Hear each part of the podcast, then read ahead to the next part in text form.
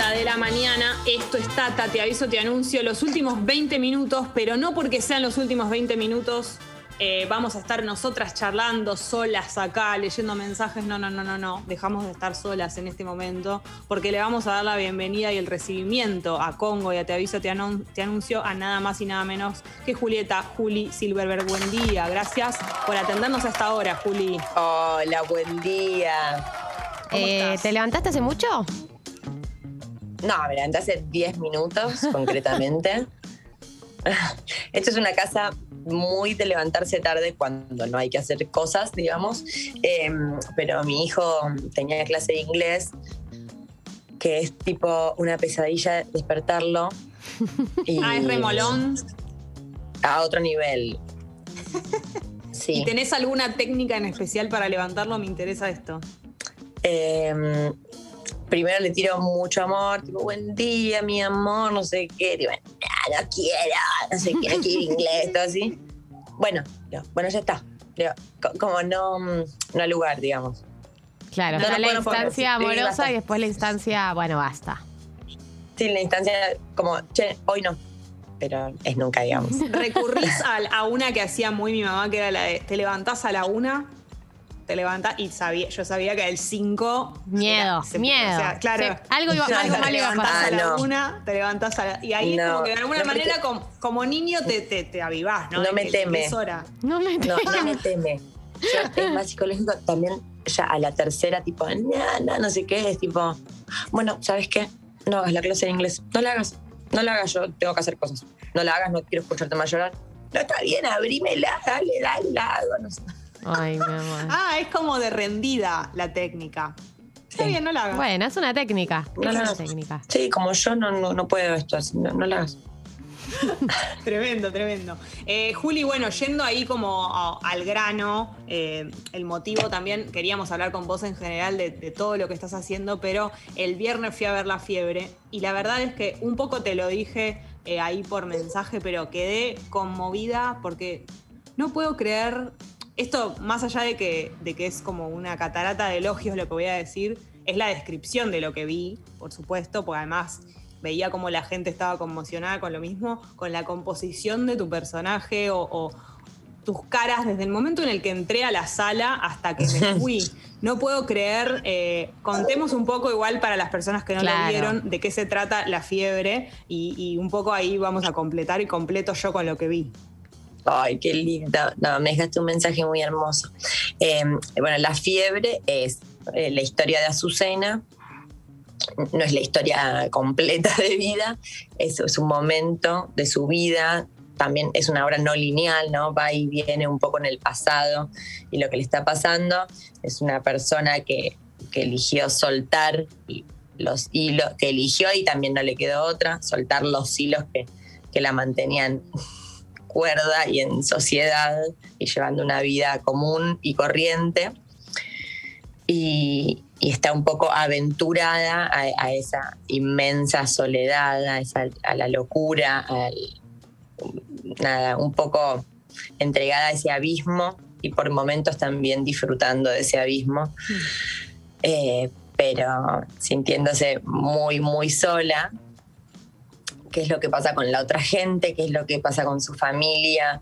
Y bueno, se encuentran con ella en distintos momentos, como viviendo en la casa de un tío, estando en un hospital, eh, están brotando ahí en el tigre, drogándose con hongos, con los amigos.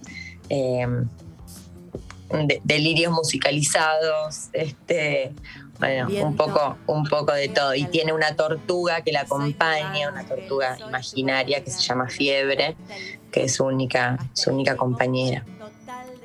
Esta es la, La pregunta- sí. La, la primera pregunta que te quiero hacer es, desde el momento en el que la directora te dice o te cuenta la historia, la idea, el guion, no sé cómo es que trabajan entre las dos, pero ¿cómo haces para crear todo eso desde lo físico hasta los sonidos que haces, el movimiento con el cuerpo? Porque ese personaje, Azucena, es alguien que vimos un montón de veces. eh, que, que- Azucena somos todos. Exactamente, y que tiene un poco de un montón de gente, pero algo en vos hizo que vos lo hicieras de esa manera y, eso es lo que quiero saber. ¿Cómo lo trabajás vos como actriz? Sí, fue como un... Le estamos haciendo hace bastante la obra, ¿no?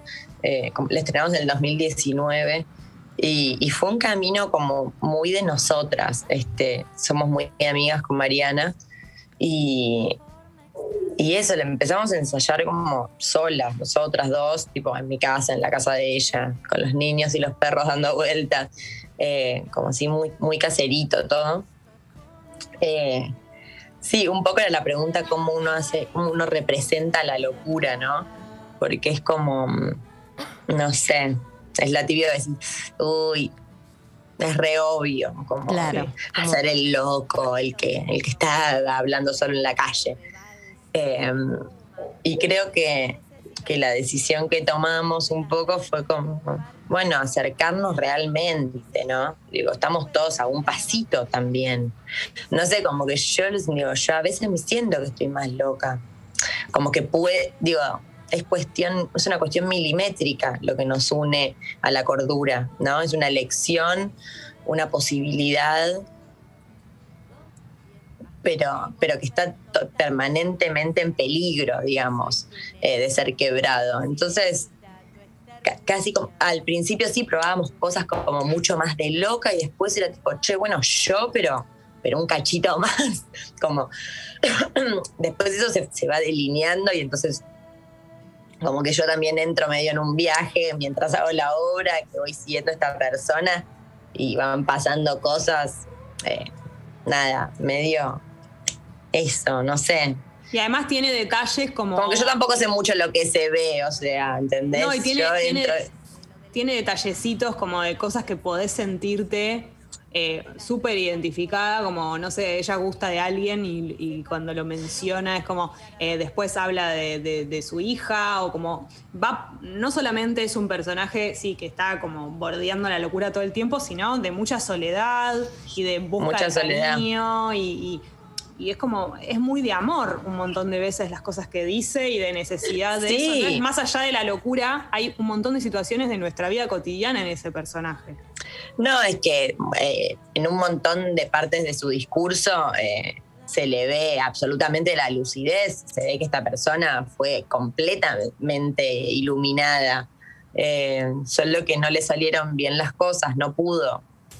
Claro. Hay algo ahí que, se, que se le atravesó en el medio, pero se vislumbra todo el tiempo, dice un montón de cosas, un montón de reflexiones, la hora que decís, ay, total, como, como que empatizás con ella.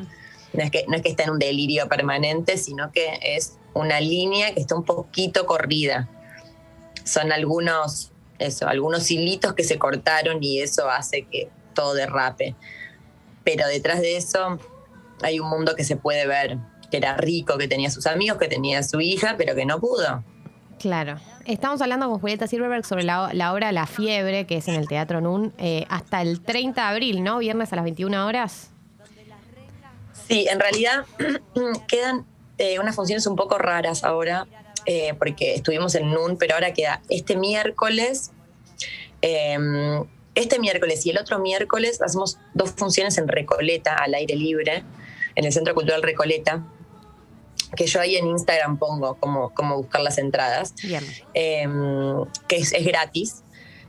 Y después el 30 de abril es la última función en NUN.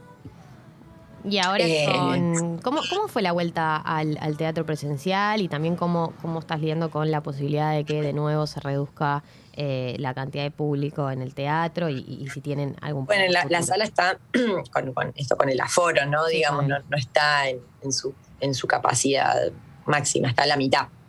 Eh, no, fue re lindo, la verdad que el año pasado, nada, hicimos solo dos funciones y después llegó esta pandemia diabólica y tuvimos que interrumpirla y nos quedamos con muchísimas ganas porque estábamos reservados y nos estaba yendo re bien.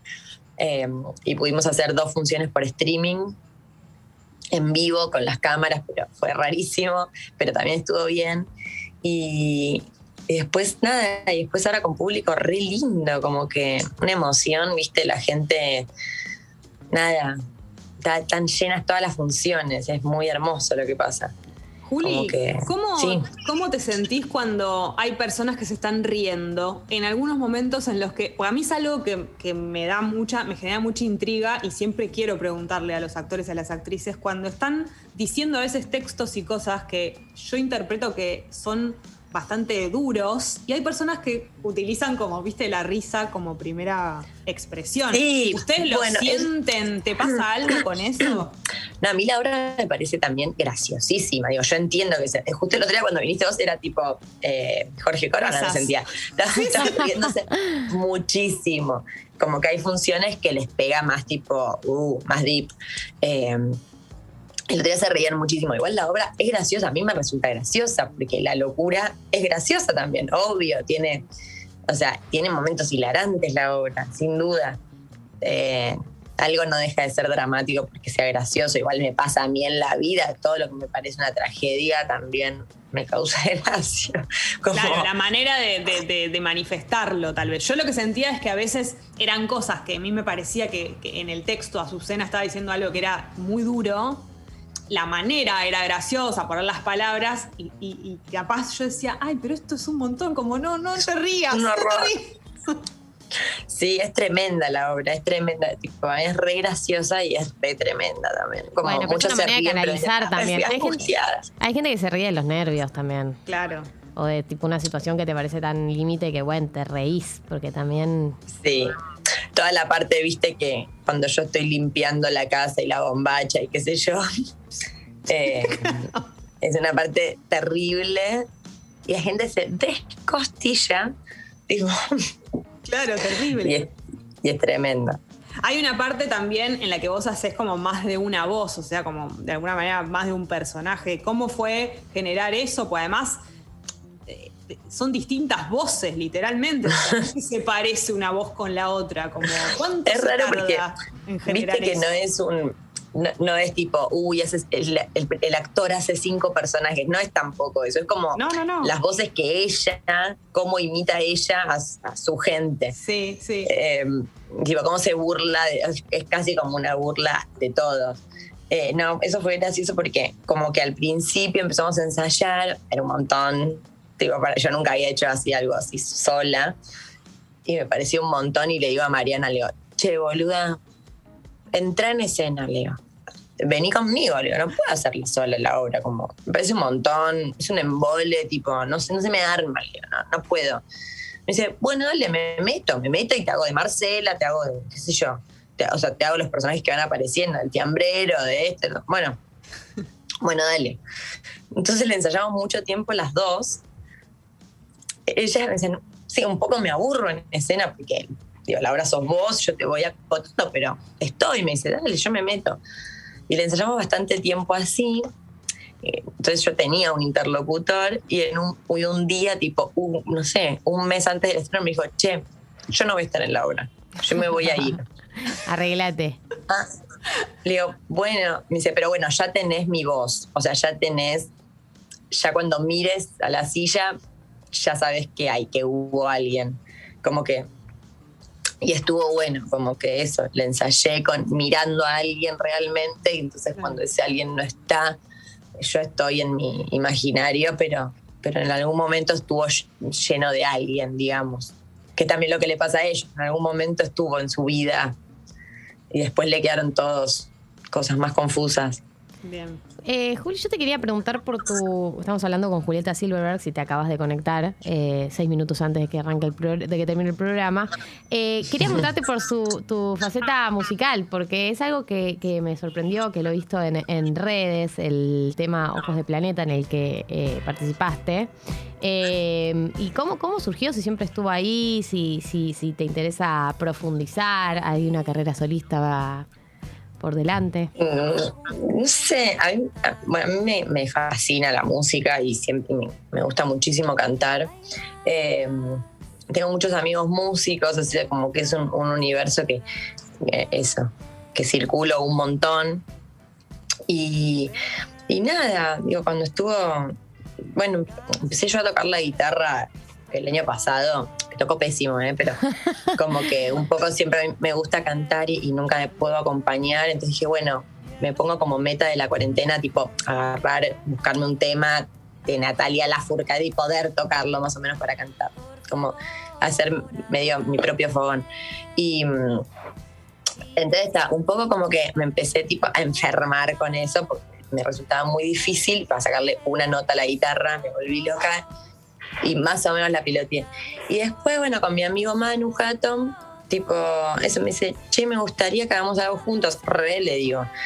Y nos juntamos y escribimos la canción y después estuvo re bueno, no sé, como que hicimos presentaciones, todo.